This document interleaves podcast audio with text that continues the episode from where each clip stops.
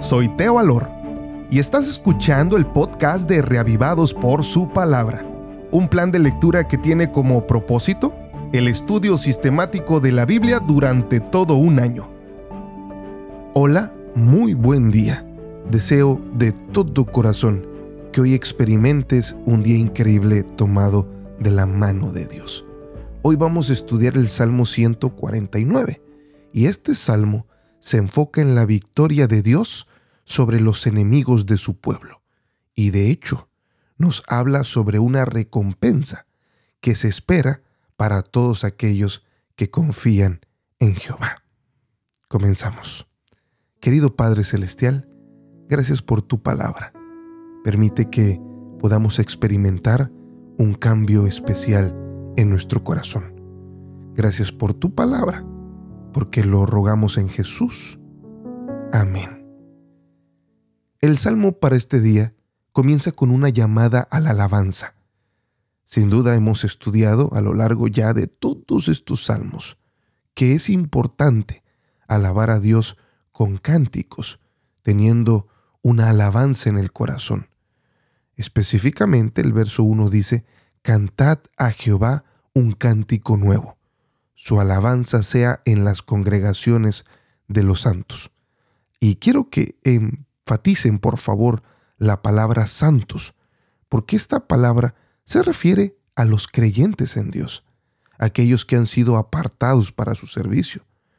Por eso el salmista exhorta que han sido apartados para algo especial. Y esto lo dice porque dentro de la congregación se necesitan cantar cánticos, sin duda todo creyente debiera ser un adorador, lo que sugiere que la alabanza a Dios no debe de ser algo monótono, ni siquiera algo mecánico. Por eso dice que esto debe ser algo fresco, algo que debiera ser renovado constantemente en nuestra vida. Sigue también con una afirmación acerca de la victoria de Dios sobre todos sus enemigos. Por eso dice, alegres Israel en su hacedor, los hijos de Sión se gocen en su rey. Fíjense qué importante es esto. El salmista nos recuerda a los creyentes que Dios es nuestro hacedor y nuestro rey, y por lo tanto debiéramos confiar en todo momento en ese rey y en nuestro hacedor, y debiéramos alegrarnos en él. Quiero decir solamente para hoy que el Salmo 149 es un llamado a la alabanza y a la adoración a Dios. Obviamente, Dios nos exhorta todos los días a través de su palabra. Y este salmo tiene la intención de traernos confortación para los momentos difíciles, especialmente cuando nos sentimos abrumados por los enemigos de la vida.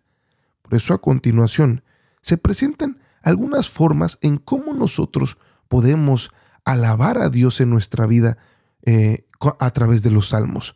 Y esto nos dice que podemos hacerlo a través de alabar a Dios con alegría y con gratitud todos los días, porque este salmo obviamente nos exhorta como comunidad a alabar a Dios con música y con regocijo, con una alabanza constante en nuestra vida diaria.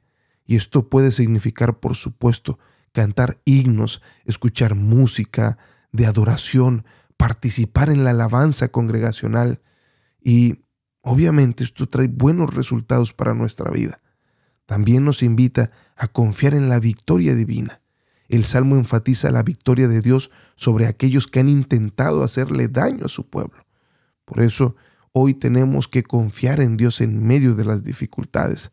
También este Salmo nos invita a participar en la justicia divina.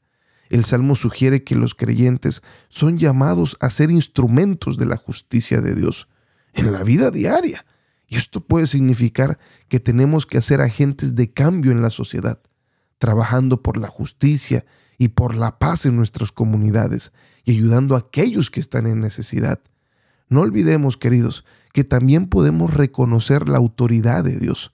El Salmo afirma la autoridad divina y el poder de Dios para juzgar. Y de hecho, aunque nosotros no debiéramos enfatizarnos en la venganza, dice que esta venganza le sobreviene a Dios y Él se encargará de ella. Por eso en la vida diaria esto puede significar reconocer que Dios es el Rey y Señor de nuestras vidas y someternos a su voluntad es algo que nos puede traer paz. En resumen, el Salmo 149 nos llama a alabar a Dios con alegría y con gratitud. Nos ayuda a confiar en su victoria divina, a participar en su justicia y en reconocer su autoridad en todo momento. Apliquemos estos principios en nuestra vida diaria y vamos a poder experimentar la paz, la alegría y la satisfacción que viene al vivir en una relación constante con Dios.